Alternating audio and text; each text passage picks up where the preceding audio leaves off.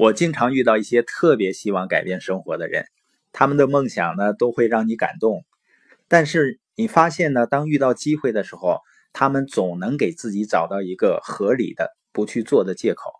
很多人呢，在这种自欺欺人的循环中走过一生。我为什么说是自欺欺人呢？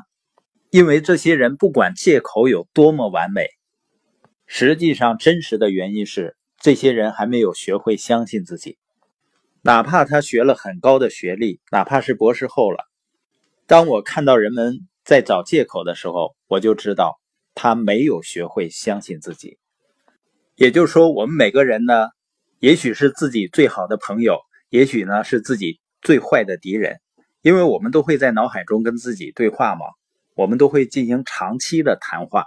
什么时候我们是自己最好的朋友呢？就是你有着一种自我信念。你对自己的信念，能够在没有人鼓励你时，能够鼓励自己。不管我们做的事情是大是小，就算没有别人支持我们，但信念会一直支持我们。因为我们听到的最多的声音，最重要的声音都是自己的。你的信念才能驱动你的行为。当我们认为我不能的时候，这个想法往往起源于我认为我不配，也就是很多人没有配得感。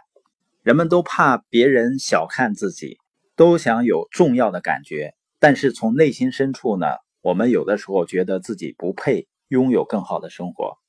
带着这样的想法，你就永远不能比自己眼中的自己更出色。